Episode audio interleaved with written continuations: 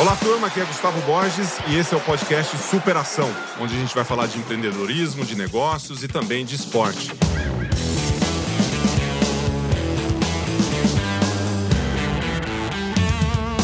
Olá, turma, tudo bem? Aqui é Gustavo Borges e esse é o podcast Superação, onde a gente fala de empreendedorismo, a gente fala de esporte e, claro, muita resenha, muitas coisas e superação, que é o nome do nosso podcast. E hoje eu tenho uma, uma felicidade, um orgulho tremendo desse cara. Estou muito feliz que finalmente eu consegui colocar ele aqui no podcast. Eu queria que ele tivesse na, na estreia, que tivesse logo no início, mas a agenda não permitiu. Mas o cara que vem hoje aqui é medalhista de natação, ele é empresário, ele é palestrante, ele é terapeuta integrativo, ele é amigo, ele é parceiro e eu tive uma vida com essa pessoa, com esse cara, dentro dos esportes. Inclusive, eu fiz, eu sempre faço algumas postagens que a turma pergunta: quem é o atleta ou quem foi o seu maior é, rival, né? Se a gente consegue colocar uma amizade tão forte assim como rival e como concorrência, porque a gente sempre correu junto.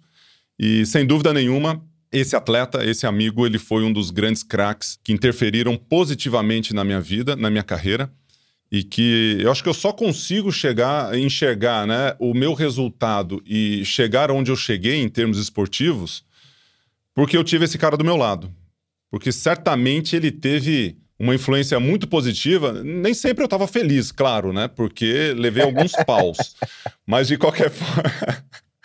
Mas de qualquer forma, me ajudou a, a chegar no meu limite. Então hoje eu tenho a honra aqui de, de ter no meu podcast, na podcast Superação, Fernando Scherer, do Xuxa. Xuxa, que legal ter você aqui, viu? Obrigado pelo convite, ter acompanhado o seu podcast, acompanhado o teu sucesso em todas as áreas, né? Tanto na área familiar, que eu acho que é uma das mais importantes, o jeito que você lida com a sua família, com os seus filhos, com o Gustavinho agora vindo para o Brasil, vindo nadar no Minas. Então, eu acho que isso é muito legal, é ver todas as áreas da sua vida você alcançando sucesso, resultado. E como você falou ali, se eu acho que as pessoas compreendem errado o lado da rivalidade. A rivalidade ela é positiva quando você olha para o companheiro do lado como uma fonte de melhora. Porque eu falei ontem, estava falando exatamente sobre isso. Eu nunca poderia na minha vida torcer para o Gustavo chegar mal para eu ganhar. Porque eu preferia que o Gustavo chegasse no melhor dele e que eu conseguisse chegar um pouquinho melhor que ele para poder ganhar. Porque eu e o Gustavo juntos nadávamos no revezamento. Então, não adiantava eu estar tá bem e o Gustavo estar tá mal, a gente não ia ganhar medalha no Mundial. A gente não ia bater recorde mundial no revezamento. Então, o Gustavo tinha que estar tá muito bem. Só que aí eu falava, cara, eu preciso estar um bem, só que um pouquinho melhor, porque na prova individual aí entrava aquela competição e a rivalidade. É engraçado que na, na nossa rivalidade, né, ao longo da, da, da carreira aí, o que eu lembro, assim, que sempre foi muito evidente, né, na, nas nossas disputas, é, vários elementos, né? A gente já fez vários podcasts juntos, várias, vários comentários, várias entrevistas, lives, seja lá o que for. E sempre me, me, me saltou aos olhos uh, a nossa competição pela imprensa, né? Porque hoje você tem as redes sociais, é, que é uma, uma imprensa ali, que é um, uma divulgação na palma da mão. E eu lembrava, cara, e aí eu queria saber da sua opinião, porque eu, eu ficava muito assim, né? Olhava as notícias, e você sempre foi um cara meio extravagante, né? Falava um monte, assim. Eu falava, eu, cara mais sério, tal, papapá. E você, o cara, ah, que não sei o quê. E que eu não treinei aqui. Você falava um monte de coisa, eu falava, assim, esse cara não tá falando a verdade, cara, só tá querendo me provocar, né? E às vezes você, não, às vezes você tava, e às vezes você não estava querendo me provocar. Mas de qualquer forma, a gente tinha.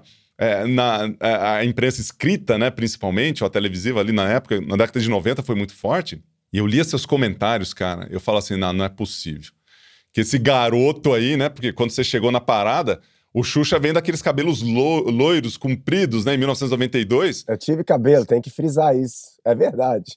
Você teve cabelo. Aí eu falei, cara, e, e, o Xuxa ele não vai. Ele não vai chegar tão longe. Esse cara, ele chegou aqui, esse cara é um fanfarrão. Você sabia que você ia chegar até onde você chegou, Xuxa? Eu sei que você é muito determinado, mas quando foi o estalo, assim, para você que falou, cara, acho que eu sou bom nisso aqui? Foi na, na Olimpíada em 92, na Olimpíada de Barcelona, quando você ganhou a medalha de prata. Eu tava no campeonato em Blumenau, chorando que nem criança, vendo a tua medalha de prata. Eu lembro exatamente do dia que eu chorei muito. E depois se eu não me engano, eu não sei se foi você ou se foi o meu tempo, eu acredito que foi o meu tempo no 50 livre, ficou na final B. O meu tempo, 23, 31. E eu não fui para a Olimpíada por um centésimo, né? E naquele dia, eu lembro que o meu sonho era ir para a Olimpíada, né? Ser atleta olímpico. E na hora que eu vi que o meu tempo já era finalista olímpico, nem que seja final B, né? No caso, entre os 16, que na época tinha, eu falei: calma, eu já sou finalista olímpico, agora eu quero ser medalhista olímpico. E aí eu botei quatro anos o prazo para ser medalhista olímpico. E foi o que aconteceu. Aí, em 93, a gente nadou o Mundial de Curta, aí depois, 94, nós fomos medalhista, aí o Pan-Americano, 95, aí, 96, veio o bronze olímpico para consagrar o trabalho todo no 50 livre lá em Atlanta, né? Mas eu não. Não é que eu sabia, mas eu botei na cabeça que ia ser de qualquer maneira. E você lembra exatamente o quanto eu botei na cabeça que eu ia ser medalhista, nem que eu roubasse a sua medalha. Não esqueço dessa frase. Gustavo com duas medalhas em Atlanta, já todo de férias, e eu falava, cara, se eu não ganhar no último dia nos 50, eu roubo uma sua, que eu não aguento não. Voltar sem medalha, eu não volto. E é engraçado que você fala isso porque é, você fez uma prova excepcional nos 100 metros, né? Você melhorou teus, seus tempos. Você estava na final, né? Acho que pegou sexto, né? Foi sexto lugar? Foi quinto. Quinto lugar. Então, mão na medalha, né? Então, imagina o grau de frustração. Imagina, não, eu, eu, vi o grau de frustração no seu rosto, né? Não só você não pegar a medalha tão desejada numa prova que você estava desenvolvendo, como é, eu ter duas medalhas e eu lembro você olhando para mim e falando assim, cara, não é possível. Né? E aí eu lembro você falando isso para mim. Falei, cara, duas medalhas. E a gente foi pro revezamento e pegou quarto ainda, né? Então você pegou um quinto, um quarto e depois você. E de onde você tirou força para ganhar aquela medalha de bronze, então? De onde veio? Veio do. Ah, cara, eu vou te falar da uma cabeça, coisa. da força mental? É, essa prova foi uma prova, só de você falar é que não dá para ver. Foi muito difícil aquela Olimpíada para mim. Eu lembro que eu estava muito bem durante o ano todo, não sei se você lembra, na trajetória, na, nos treinamentos, nas competições. Cara, eu não perdi uma prova de 100 metros nado livre no ano, em treino. Não vale nada. Treino não vale nada, é treino, eu uhum. sei. Mas eu não tinha perdido nenhuma prova, eu tinha um final muito bom. Eu tava treinando pro 100. Eu abri mão dos 50 para treinar pro 100. O meu foco era o 100. Tinha certeza que ia ser medalhista no 100. Só que alguma coisa deu de errado. E eu até sei, imagino o que foi. Eu treinei muito mais do que eu treinava, descansei o mesmo tanto, não deu tão certo. Chegou nos 50, eu já era para estar tá com supostamente se não a medalha do, do individual, a medalha do revezamento, que também não veio, ficamos em quarto. Eu lembro que eu não estava comendo no dia. Eu lembro que eu entrei na Olimpíada com 74 quilos, muito leve já, e fui terminar o dia dos 50 com 69 quilos, 5 quilos a menos. E eu não estava conseguindo dormir no dia, não estava conseguindo comer, não tomei café da manhã no dia dos 50. Aí nadei, nadei mal, fiz 22,74 e nadei Cara, fiquei pu, se eu posso usar esse termo. Muito, muito, muito. Eu lembro que quando acabou a prova, eu sentei do lado de fora da piscina. Lembra da piscina de soltura que era no sol? O 50 era uma das primeiras lembro, provas. Na parte externa ali. Na parte externa. E eu lembro que era tipo nove e meia da manhã, 10 horas da manhã. E aí rola todas as provas, o desenrolar da competição. E ao meio-dia seria o desempate. Eu fiquei sentado na borda, com o pezinho na água, sem soltar, sentado, puto, não engolindo aquela situação. Aí passa meu treinador e ele fala, cara, hora do desempate. Eu falo, cara, não quero mais nadar. Não, não dá. Não dá, não dá, não dá, não dá. Vai, vai desempatar para quê? Nadar para essa merda que eu tô nadando? Não quero. Só que no momento que eu falei isso, aí você sabe o nome deles melhor do que eu, a pronúncia Zirkowski, né? O Ziga, é, Zikarski, é, tá é, certo. É, tá por aí. aí. Os irmãos, Ele, né? Os dois, é, os dois irmãos. Os dois... O cara tava empatado comigo no 50 com o Sanches. Três nadadores para duas vagas para final no mesmo dia. Ele passa atrás, xingando, nervoso, soltando baba na boca, aquelas espuma, com o treinador dele. Aí eu olho pro meu, falo, Carlão, são duas vagas para três. Esse aí tá bem Já pior. ganhamos uma. É, esse tá muito pior que eu. Eu tô puto comigo. Esse tá puto com o mundo. Porque ele botou pra fora. Ele tava explodindo com o treinador. Eu não, eu tava falando com o Carlão que eu tava bravo comigo, com a minha performance. Aí, não soltei. Fiquei, acho que duas horas e meia no sol. Fui direto pra prova, empatamos, desempatamos. Ele queima a primeira, ele queima a segunda e ele queima a terceira, só que o juiz dá a prova. Eu nado a prova exatamente como eu nadaria. Dei 100%. 2274, o mesmo tempo da manhã. Aí eu já saio, Incrível. dane-se tudo, né? Agora, Mas tá, mas tá garantido, mas Tá tá, garantido, final. tá garantida a vaga, né? pelo então, tá na final. Ali eu Tá já não final. tava mais puto. Ali já, tá, soltei pro mundo, né? Falei, pelo menos tô na final, acabou, já nadei. Só que ali eu não tava mais com aquele 2274 na cabeça. Ali já tava, vamos nadar a final, né? Voltei pra vila e descansei sem comer.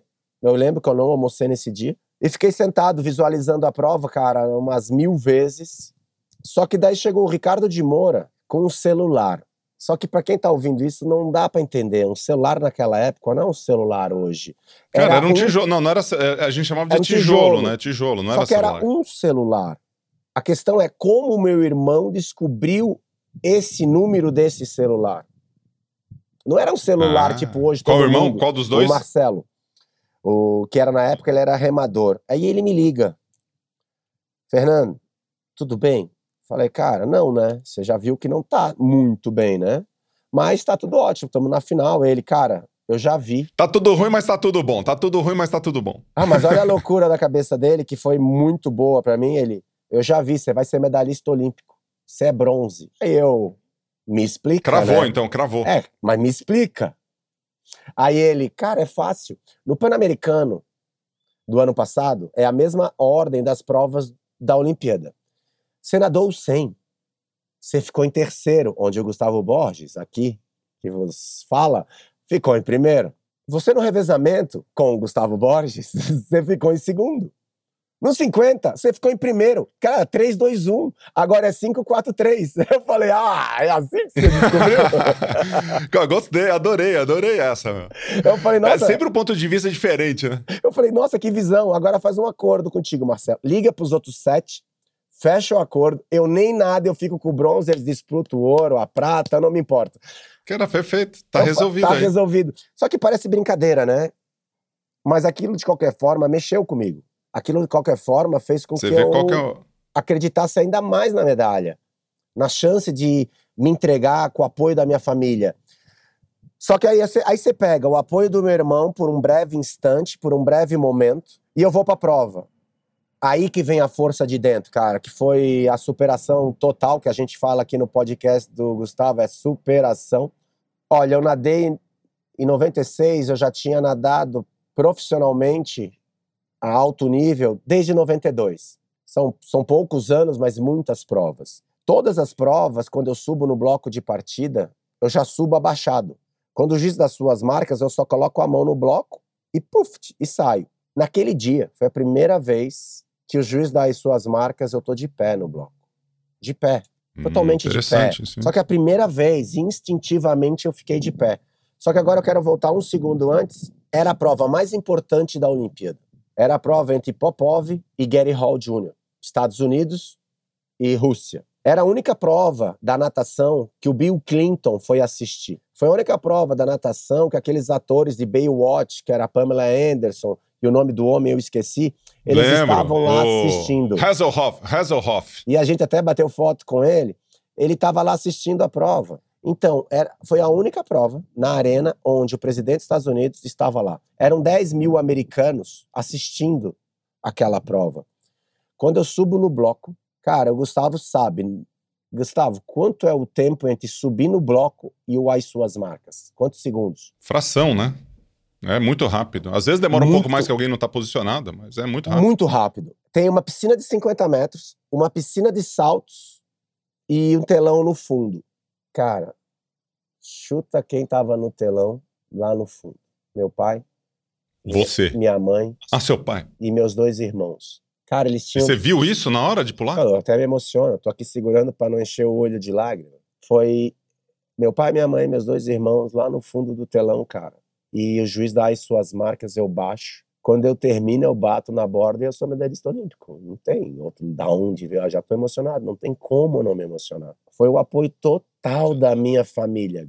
Foi algo. É indescritível a sensação que eu tenho de ter naquele momento.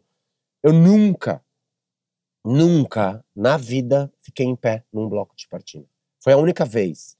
E por que, que a câmera mundial, porque a câmera mundial é a câmera do mundo inteiro, ia estar tá filmando, passando, na hora da largada, um take da torcida e não um take dos atletas, do Gary Hall, do Popov, do presidente Bill Clinton. Por que, que eles iam estar tá mostrando?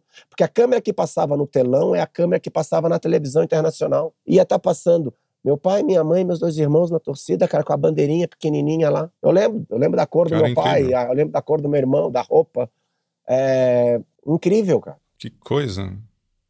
Eu já escutei essa história várias vezes, mas nunca com essa profundidade, Xuxa. Isso aqui é uma coisa. Você falando, você estava se arrepiando? Eu tô, tô, arrepiado aqui de escutar isso, né? Porque eu estava na arquibancada torcendo por você. É, eu estava lá naquele momento. E você trouxe vários elementos aqui que é uma coisa é, é muito, muito louca, né? Uma das coisas que mais me chamou a atenção é lógico que o universo conspirou para que você tivesse essa medalha. E você trouxe vários elementos aqui que foram, foram interessantes aqui, que eu, eu, eu comecei a visualizar, né? O Zigarski perdendo a prova antes de pular, pegando assim aquele momento onde você está no bloco em pé, a sua família, a participação, todos os elementos que você disse aqui, né? Mas um que me chamou a atenção aqui, lógico que, que tem a ver com, com o resultado que você teve, mas foi a postura que você teve em cima do bloco essa postura que você teve em cima do bloco, ele teve um resultado fantástico. Lógico que teu irmão, a influência da família que você trouxe foi fundamental, mas eu, eu, eu, eu fiz uma relação mais aqui, né? Não, não, que seja mais ou menos importante, mas a, a relação mais forte que eu tive aqui, né? Que eu não, eu não sabia que tinha sido a única vez que você ficou com, com o corpo ereto, né? Ombros para trás, focado na sua prova. E aí eu trago uma referência aqui do livro do Jordan Peterson, As Doze Regras da Vida, um antídoto para o caos e uma das regras da vida que ele traz é exatamente isso que você mencionou, a forma como você se posiciona perante os seus desafios para o mundo, né? E, e a hora que você falou isso, me veio à mente essa, essa referência do Jordan Peterson, porque ele fala que para você ter sucesso na vida, e aí ele dá até uma, uma referência ao mundo animal, né? Uma relação com as lagostas e com os crustáceos. Não vou entrar em detalhe do livro do cara aqui, mas a postura que você se apresenta para o mundo e a forma como você in invade a sua mente, né? Você invade a sua mente e o seu meio tem a ver com como você se apresenta. E é incrível como é, a, a turma não entende aqui, Xuxa, mas você falar de meio segundo numa prova de 50 metros na do livre, é uma coisa que não acontece não acontece. Você não vê das eliminatórias ou hoje das semifinais para a final numa prova de 50 metros na do livre. Acho que eu nunca vi isso acontecer. E nadar mal. Nunca. A Olimpíada inteira. Eu tenho uma entrevista depois na fez. Globo e eu falo, nadei mal a Olimpíada inteira, mas nos últimos 22 e 29 segundos eu realizei meu bem. sonho. Mas e, e tem que lembrar, frisando, que não é só o 22 e 29, sendo que eu tivesse 21 e 50 e piorei meio segundo. E melhorei meio segundo da final, mas tinha nadado um segundo pior, não.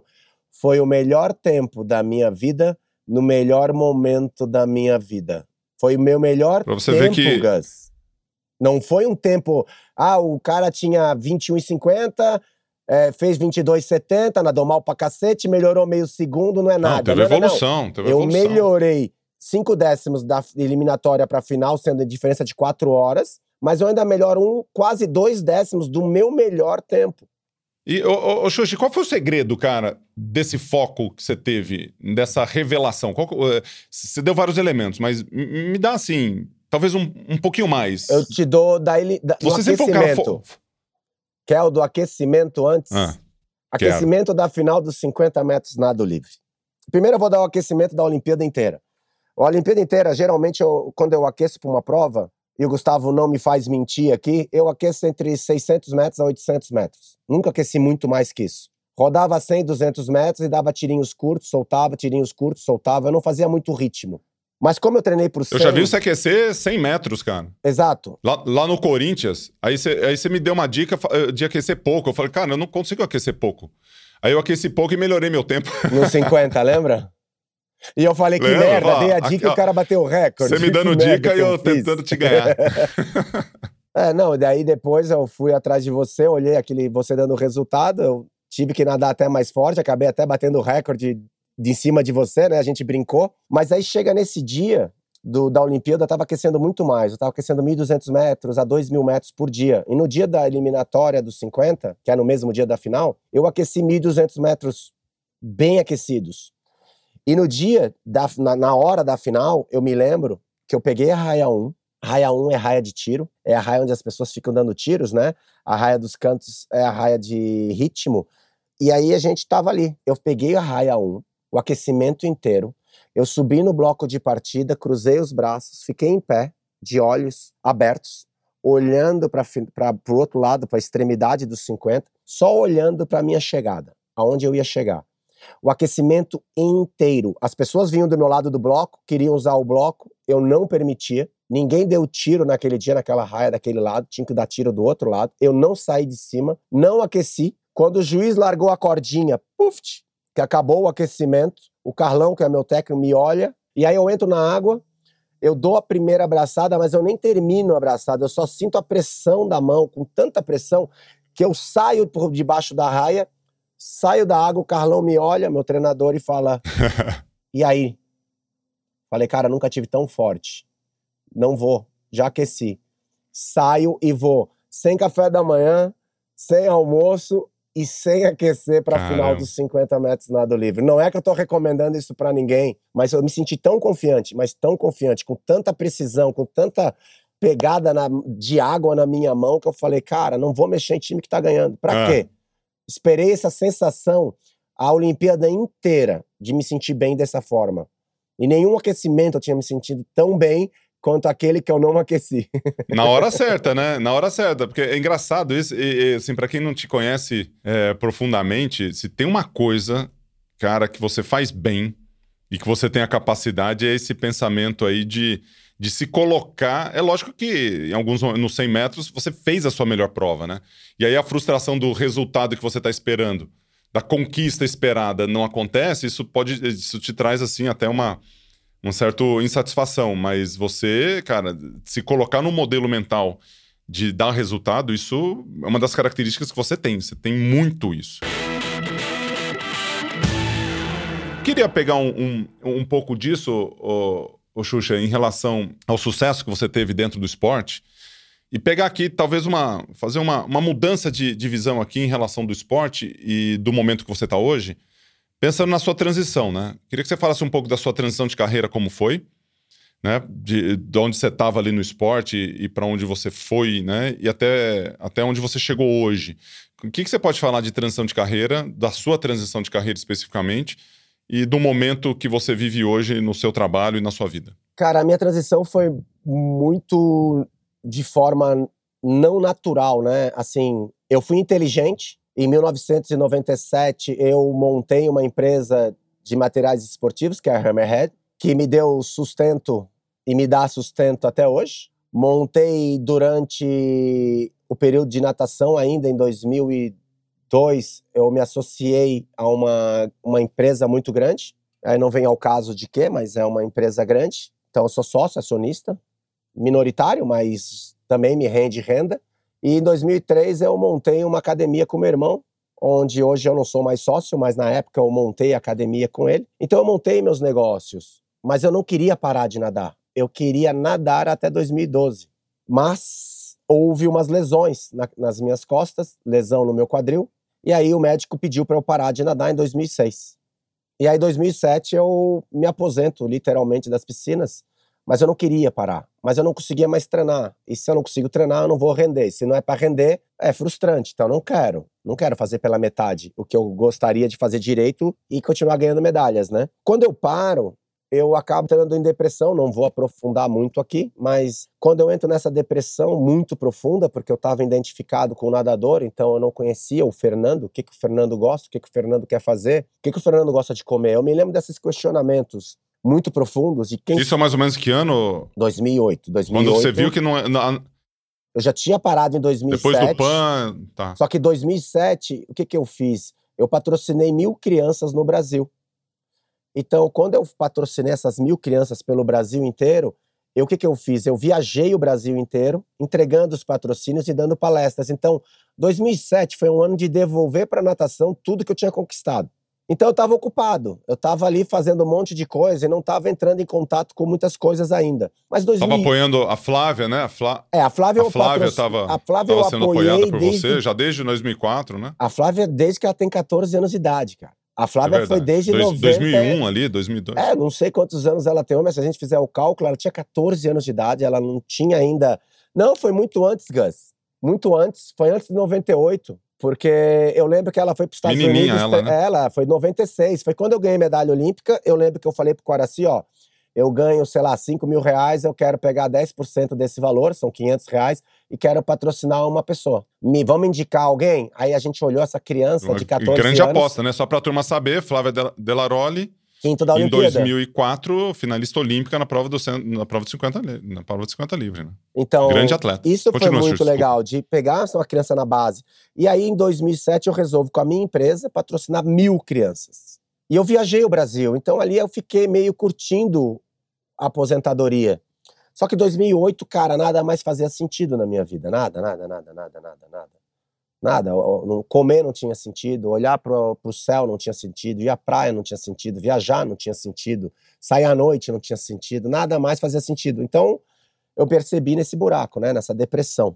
E quando eu tô nessa depressão, com esses questionamentos tão profundos, eu falei, cara, se tem pergunta, tem que ter resposta. E se tem resposta, é eu que tenho que achar, né?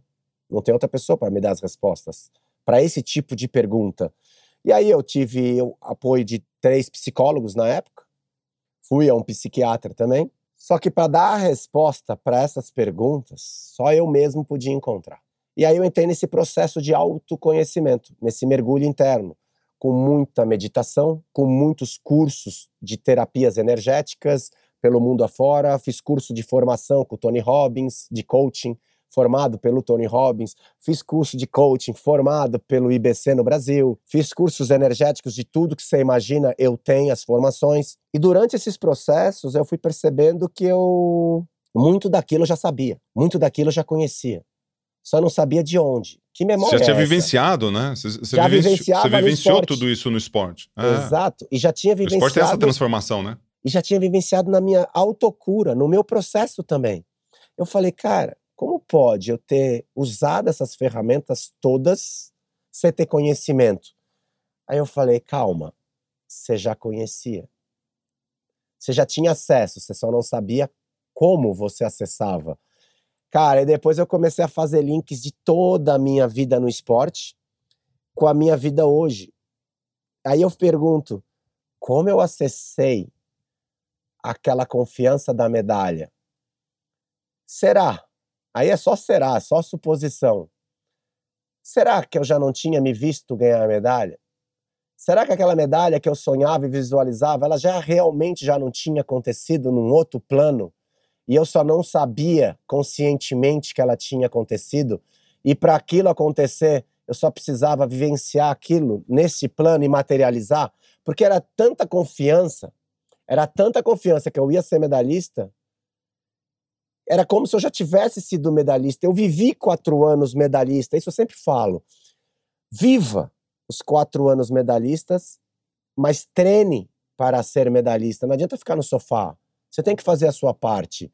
As coisas elas vão acontecer, mas você precisa fazer a sua parte. Você precisa trazer aquele plano futuro para o teu presente, porque é tudo integrado, né? Presente, passado e futuro hoje vivendo esse lado terapeuta, esse lado mais filosófico da vida, e eu percebo que era como se eu já soubesse de tudo e só precisasse viver aquilo. Isso é é muito, é muito interessante o que você fala, porque você traz o autoconhecimento, né? Onde você tá e para onde você vai, e de experiências que você já teve, e você, você mencionou isso literalmente, né? Você já tinha as respostas, você só- talvez não tinha o acesso, né?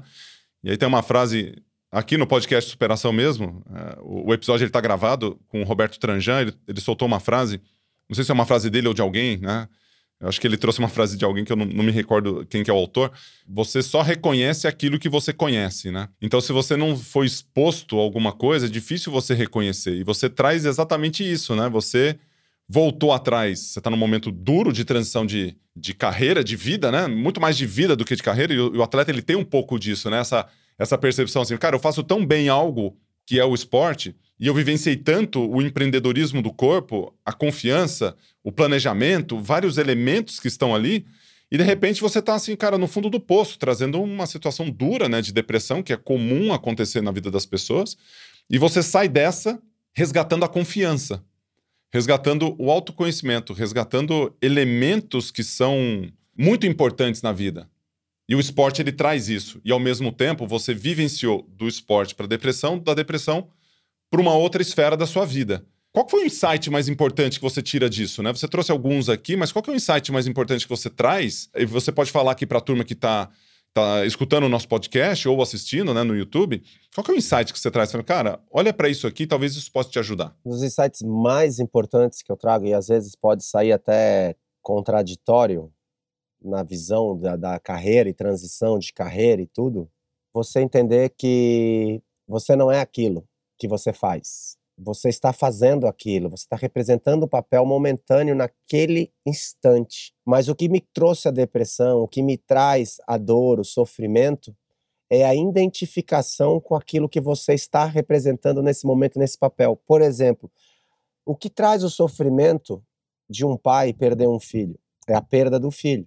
Claro, a saudade. Eu, eu nunca passei por isso, não imagino a dor disso, mas é a identificação ao papel de pai é a identificação de ser pai. Então, mas você não nasceu pai. Você é quem você é. E aquilo são as identificações aos nossos papéis. Eu trouxe um ponto bem rígido e bem bem disruptivo e bem duro que é ser pai, né? Porque é uma, acho que é uma das dores mais antinaturais é perder um filho. Eu não sei como é, não imagino a dor, não quero imaginar, mas eu sei qual é a dor de perder o seu grande amor, que era a natação, mas por quê? Porque eu me identificava com aquele papel do nadador. Então, quando você está fazendo algo, faça esse algo.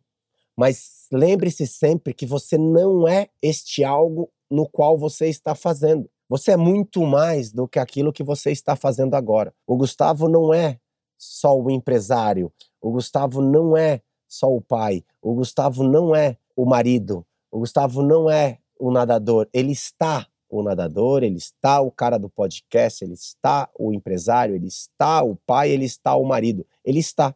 Porque tudo que nós estamos é passageiro. E a vida traz essa impermanência, só que a gente não vive com consciência que ela é impermanente. Ela é tudo impermanente. Cara, desculpa.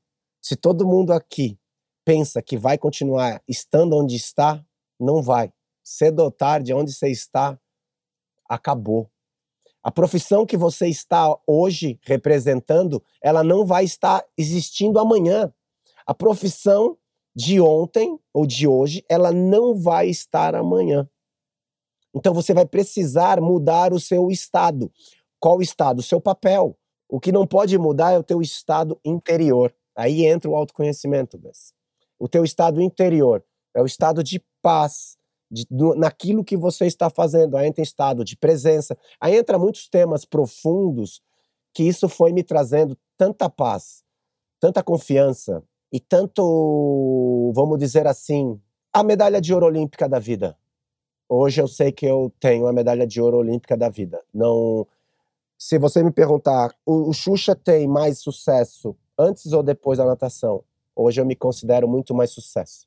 Ah, mas o Xuxa tinha mais fama antes ou depois? Antes. O Xuxa tinha mais dinheiro antes ou depois? Antes. Então o sucesso, Xuxa, não está para você relacionado com dinheiro e fama? Não. Sucesso para mim está relacionado com você encontrar aquilo que te traz todo o teu amor naquilo que você está fazendo, sabendo com consciência que você está colocando todo o teu amor naquilo, naquele momento e está presente.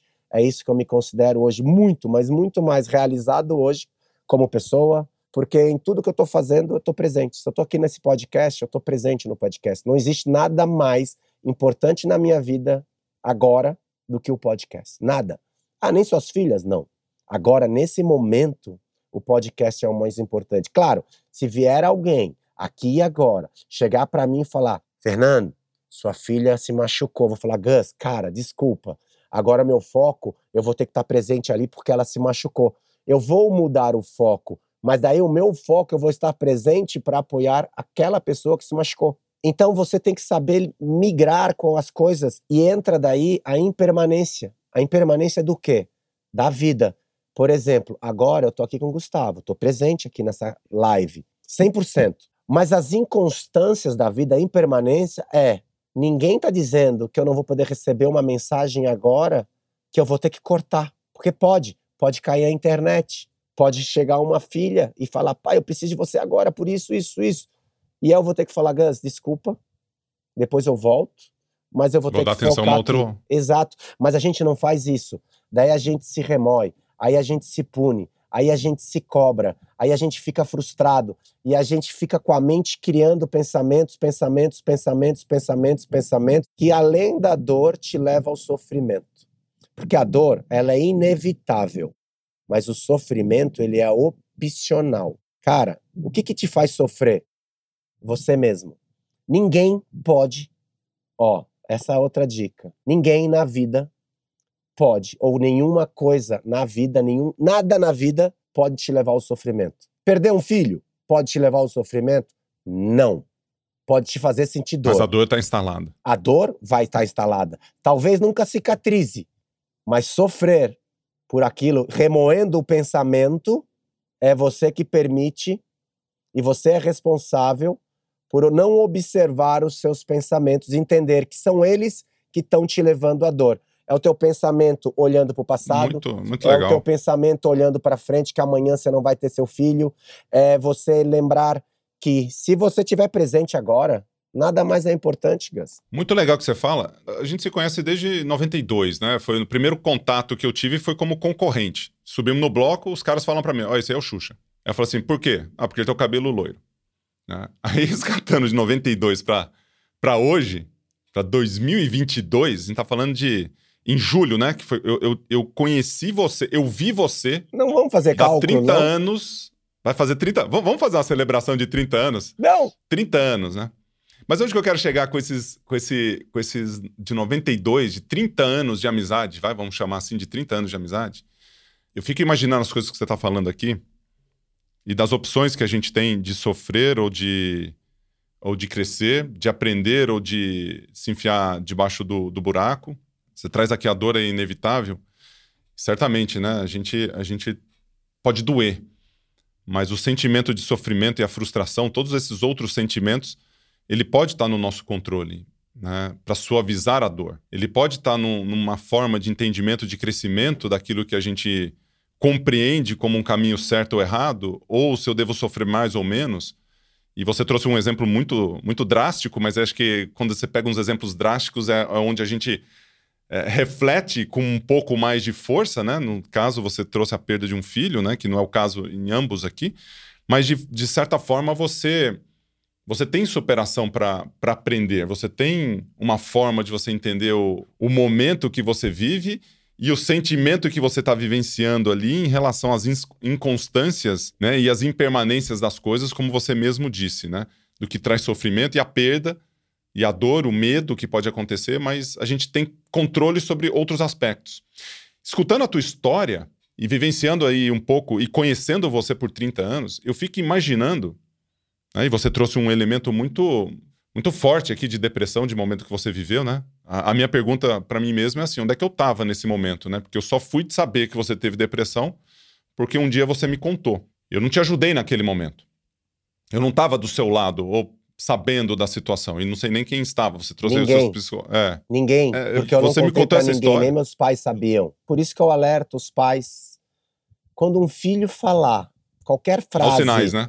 Observe os sinais, cara, observe os sinais, porque eles não vão falar Sem A dúvida. maioria das vezes a pessoa vai guardar e, quando, e muitas vezes acontece de você perder um filho por um suicídio e não é responsabilidade sua, não é culpa sua. É, é- é entender que isso não é uma culpa do pai. E o pai carrega essa culpa, a mãe carrega essa culpa. E não tem como, porque eu tava na. É difícil no, ver os sinais. Não, eu tava no extremo limite da minha vida. Meus pais não sabiam.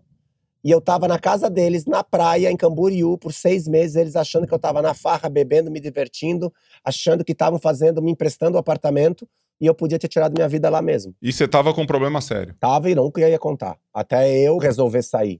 Essa é a questão. Muitas vezes a gente interna o filho por droga, à força, e o filho volta depois que sai. Quem tem que querer é a pessoa. Só ela tem o poder Com certeza. de se Agora, e se tratar. E com certeza você, os pais atendendo, a- a- atentos aos sinais, né? Não jogar sujeira para debaixo do tapete, que às vezes o sinal ele tá assim, na sua cara e você não dá atenção a eles. Mas o que eu estava contextualizando ali de 30 anos que eu te conheço, né? E hoje eu, eu vejo o sucesso estampado em você, né? Você trouxe até os elementos de, de excelência, de sucesso e tudo mais. Eu fico imaginando você hoje conversando com você nas Olimpíadas de 96, você hoje dando conselhos pro, pro jovem, pro garoto de 2008 com depressão, né? E o que, que, você faria diferente? O que, que você falaria para aquelas duas pessoas? Que em 96 você era um cara diferente de 2008. De verdade? Eu hoje, com a consciência que com eu muita tenho... Muita verdade. Eu acho que eu não falaria porra nenhuma e falaria, meu, se ferra aí nesse caminhar, porque é ele que vai te trazer a quem eu sou hoje. Se ferra, tropeça, apanha, Cara. cai. Eu não posso falar nada, porque o que eu te falar agora você vai olhar para mim e vai falar: ah, cala sua boca, você não sabe nada, meu. Eu já sou campeão mundial, já sou campeão pan-americano, já sou medalhista olímpico. Quem é você para me falar algo que sabe de algo? Porque eu só sei desse algo porque eu passei e vivi. Então não adianta eu dar conselho. O conselho muitas vezes vai soar como. Famoso, algo... famoso você sabe quem eu sou, né? É, você sabe quem eu sou. Você não vai. Eu não ia ouvir. Eu tô falando de mim, né? Eu não tô falando que eu não vá dar conselho para quem tá em depressão. Porque eu só posso dar o conselho. Por isso que eu, eu, minha terapia holística hoje, Gus, eu só atendo, e atendo pouco, porque ano passado eu resolvi não atender, esse ano eu só atendi duas pessoas e não é aberto assim ao público, é pessoas que eu, eu sinto que precisam de algo muito profundo e que querem essa profundidade e mergulhar nessa profundidade, senão eu não tenho interesse. Eu não tenho esse interesse de. Você não vai perder seu tempo, né? Não. E é, e é algo que eu acredito. Por exemplo, aconteceu, é, eu sei que não tem o caso, mas é, voltando aqui rapidinho, respondendo a tua pergunta, depois eu volto nesse caso. Quando alguém vem com depressão para mim, Aí as pessoas podem perguntar, cara, mas você é psicólogo? Não. Você tem formação? Não. Então, como você pode dizer que pode ajudar? Primeiro, eu não posso ajudar ninguém a nada. Eu não posso fazer nada por ninguém. Quem pode fazer algo é essa pessoa. Mas se ela me procurou, a única coisa que eu posso dizer é o seguinte: você imagina uma floresta toda cheia de árvores, tá? O caminho, ele é muito difícil, mas somente uma pessoa que destrinchou, que limpou aquele campo e chegou do outro lado da margem, ou do rio ou da floresta, que chegou do outro lado, só a pessoa que conhece o caminho, ela pode te levar. Ela pode te assessorar e te mostrar o caminho. O meu papel hoje é mais é facilitar e mostrar um caminho que serviu para mim, que muitas vezes pode servir para o outro ou não. Aí a pessoa decide, a pessoa escolhe. Então, o meu lado hoje é mais um facilitador. Então, é pegar a pessoa pela mão, porque uma pessoa que chega para mim com depressão, ela não precisa chegar comigo com depressão. Eu sei os sinais muito antes. Eu sinto o coração dele, eu sinto a dor dele, eu sinto os medos, eu sinto a insegurança, eu sei quais são, porra. Eu vivi aquilo.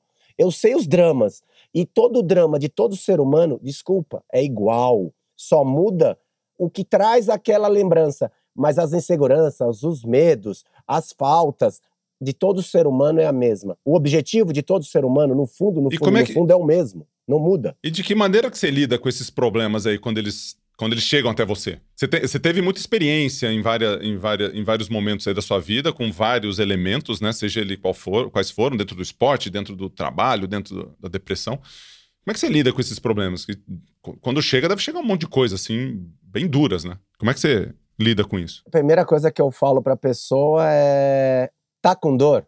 Tô. Tá doendo? Tá. Aí eu falo pra ela: onde? O que, que ela quer te ensinar? A dor, ela só é um mensageiro, cara. A dor tá te trazendo uma mensagem de paz. É as pessoas é que acham que a dor tá te trazendo algo que você tenha que fugir, lutar dela e sair correndo dela. Não, para nela, observa ela, conversa com ela, Pergunta para você mesmo o que, que ela quer te ensinar, o que, que ela quer te trazer para sua evolução, para o seu aprendizado. Porque se você aprender o que ela quer te trazer, ela vai embora. Então a gente mergulha na dor e muitas vezes eu trago mais dor, mais desconforto, mais incômodo. E muitas vezes acontece, como já aconteceu, uma pessoa me trouxe, ah, essa pessoa fez isso comigo e eu fiquei assim, eu falei, cure a dor, Cara, delegando para o outro o seu sentimento, né? Cure a dor do é. outro em ti. Cure a, a, dor que o outro te causa em ti. Porque é, é só um mensageiro. E agradeça esse outro que está te trazendo essa dor, porque ele só está te trazendo essa dor para sua evolução. Então agradeça. Cara, você me causou essa dor. Puta, obrigado que você está me mostrando isso, porque é isso que vai trazer a minha evolução. Se eu não tivesse a depressão, eu não estaria aqui hoje. E eu não teria descoberto essas maravilhas da vida. Eu não teria descoberto o valor da vida. Eu não teria descoberto o é, sentido Certamente da não teria vida. aprofundado de tanta forma. Não, e, e continuo aprofundando todos os que... dias. Todos os dias. Todos os dias. E só para contar aquela história que eu ia então... contar e não contei, Gas, surgiu um cliente, cara, que ia ah. pagar muito bem. Ele ia pagar muito bem. E aí eu fiz um trabalho com ele de um dia, conversando quase duas, três horas, para entender o que ele queria. Eu não me importo que no fundo, no final das coisas, o cara queira dinheiro. Mas eu quero que ele entenda que o dinheiro é uma consequência de todo um trabalho para um objetivo maior, esse dinheiro, né? Não um indivíduo só para mim, mim, mim, mim, eu, eu, eu. No final eu descobri que era isso. E aí eu cheguei para ele, tive a coragem, porque foi tive que ter coragem de olhar para ele e falei, cara, eu não posso te ajudar. Ele me olhou e falou: Como você não pode me ajudar? Tudo que você falou, eu percebo que você pode. Eu falei: Eu não posso te ajudar porque o que você quer, eu não quero te entregar e não posso te entregar. Não posso. Ele falou: Meu, você é muito louco e é um dos caras que... que... eu tenho que respeitar, porque olha, para você recusar o que eu tô Com te certeza. oferecendo. tem alguma coisa aí que nem eu tô entendendo. Eu falei, é que o que você quer e onde você quer chegar, eu não quero. Não faz sentido. Não faz sentido para mim. E aí tem a ver com o que você falou que se você não tivesse passado por tudo isso e ter, eh, você não teria primeiro esse raciocínio e essa construção com um possível cliente, com uma possível pessoa. Você não teria esse discernimento se você consegue ou não ajudar ou se você está afim de ajudar ou não. Né? Que também é, tem um outro aspecto ali. E você trouxe uma, uma, uma eu, eu, você trouxe uma frase aqui que eu não queria perder ela. Tava até aqui na minha sequência de perguntar, né? Mas estava de uma forma diferente e você falou o seguinte: se eu não tivesse passado por tudo isso, ou vivenciado tudo isso, eu não saberia qual é o sentido da vida. Eu te pergunto, né? Qual é o sentido da vida? Viver, experienciar todos os momentos com amor, a cada respiração. Porque é o seguinte, eu vou te falar uma meditação que eu tive ontem, Gas. Muito profunda. Como se eu tivesse entrado em contato com guias, mentores espirituais e, e eles me deram uma barra, uma, uma coisa muito grande assim na minha mão. Me entregaram algo e eu segurei. E quando eu segurei, eu coloquei uma imagem como se fosse um peixe, tá? E eu sabia que não tinha nada a ver com peixe. Foi só a analogia que eu criei na hora. E eles me falaram: então, você só tem isso. Do dia que você nasce ao dia que você morre. Como você vai comer isso? Nada mais, você não tem mais nenhum tipo de alimento, você só tem esse alimento. Essa é a diferença do teu plano para o nosso plano. Como que você come isso? Como que você se alimenta disso? Eu falei e pensei, nossa, saboreando bem devagar, curtindo cada salivar, cada deglutação daquele peixe. E aí eu me toquei. É isso que nós te damos quando você nasce. Você tem uma barra de tempo e você não sabe usar o tempo. Você quer fazer tudo para terminar. Você quer fazer tudo para alcançar o objetivo. Você quer fazer tudo para sair, para fazer um monte de coisas. E você não aproveita o respirar, a água que você bebe, o café que você toma, você toma por tomar. Você está aqui nessa live, muitas vezes você está na live, falando na live, fazendo a live, mas você não está respirando essa live, sentindo essa live, se entregando para essa live, se entregando e se perdendo nessa live ao ponto de você nem mais saber quem você é e você só é só um com o Gustavo, nessa troca, nessa dinâmica fluida.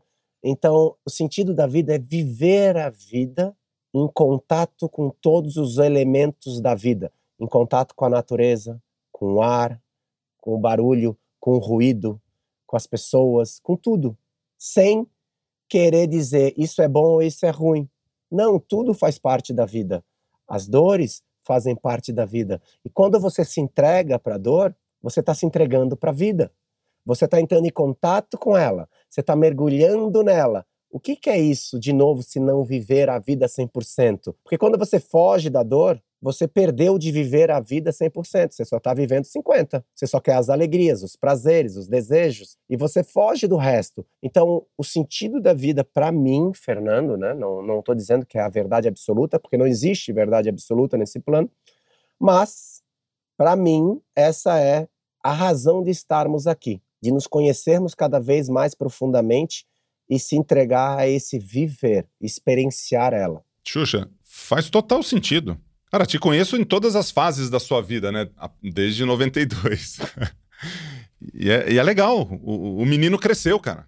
Né? O menino cresceu é, é, é, o seguinte: é você realmente ter assim a capacidade, o conhecimento, a vontade, né, de, de ampliar o, o olhar em relação a tudo aquilo que você acredita, tudo aquilo que você está perseguindo. Então, certamente você é um cara diferenciado hoje, né, do que você era um ano atrás, do que você era 30 anos atrás. E acho que essa é, essa é a grande a grande busca do ser humano, né? A gente, a gente ser melhor amanhã do que a gente é hoje, ou melhor hoje do que a gente foi ontem. E ter sempre assim a, o respeito pela opinião dos outros, a não ser prepotente em, rela em relação a achar que a gente já sabe tudo, que acho que esse é um, um, dos grandes inimigos do conhecimento e do nosso crescimento, é você achar que você já chegou lá, achar que você já sabe tudo. Aí as coisas começam a ficar meio, meio confusas, né? Até para o próprio, assim, da gente saber o que, que a gente que a gente quer para nossa vida. Aí falta clareza, falta uma série de coisas. E você hoje, você trouxe aqui nesse podcast é, informações profundas, detalhes profundos da sua vida, é, particularidades que talvez muitas pessoas não, não conhecem. E eu te agradeço por isso. Foi, foi realmente uma, uma aula aqui. Então, indo para os encerramentos aqui, Xuxa, queria te perguntar assim: de onde se alimenta, cara? De onde vem tudo isso aí que você que você falou, revelações que você trouxe aqui para a gente hoje, que foi muito legal. De onde que vem esse combustível, essa fonte de combustível aí? Vem literalmente, você falou até na pergunta, já está a resposta, vem da fonte. É quando você fica em silêncio e se conecta, se conecta com algo muito maior do que nós, que é a fonte da própria criação. Você se conecta com ela, as informações acabam descendo em formas, pode-se dizer, até mesmo de downloads ou de reconhecimento de outras coisas além do plano conhecido. Aí você lê os livros e você se identifica com aquilo que você está lendo, como se você já tivesse escrito aquilo tudo. É, é como se a gente realmente, todos nós temos isso, né? Nós somos uma partícula do início da criação, todos nós. E nessa partícula, quando quanto mais você entra dentro de você, mais dentro dela você acessa, mais conhecimento e sabedoria você vai acessando. Tem mais duas aqui para a gente encerrar. Agora, aquelas assim, para a turma que escuta o podcast, eles gostam sempre de dicas de livro, de frases de efeito. E, e, a gente aprofundou bastante aqui. E aí eu queria. A próxima pergunta. Vou, já, já vou dar as duas aqui, tá? Que aí você já emenda nas duas respostas. Eu queria que você soltasse aqui para a gente uma frase que te inspira, uma frase que te impacta, alguma coisa que você gosta nesse sentido.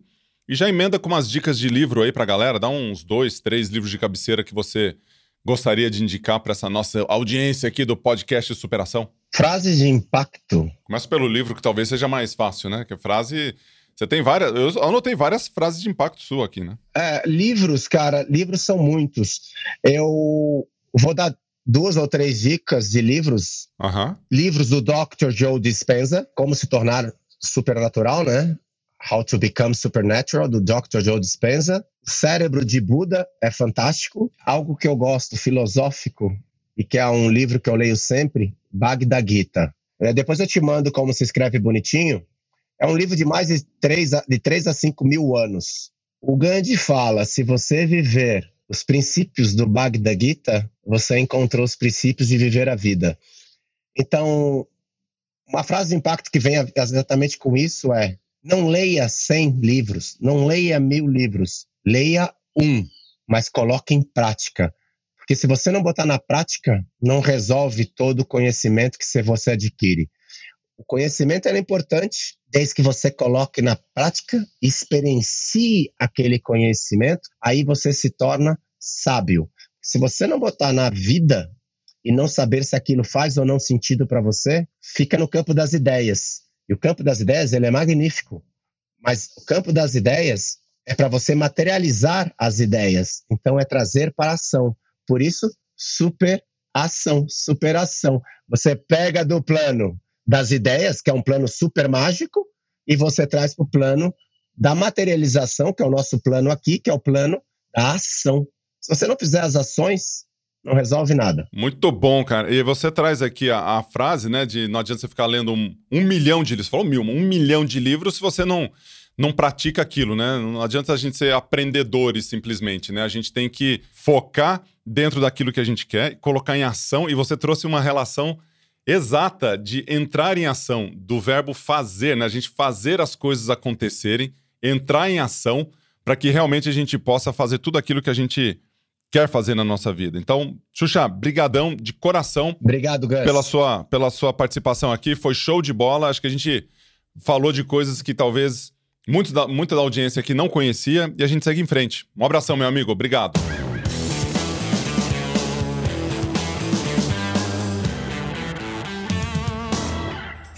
Uma produção, voz e conteúdo.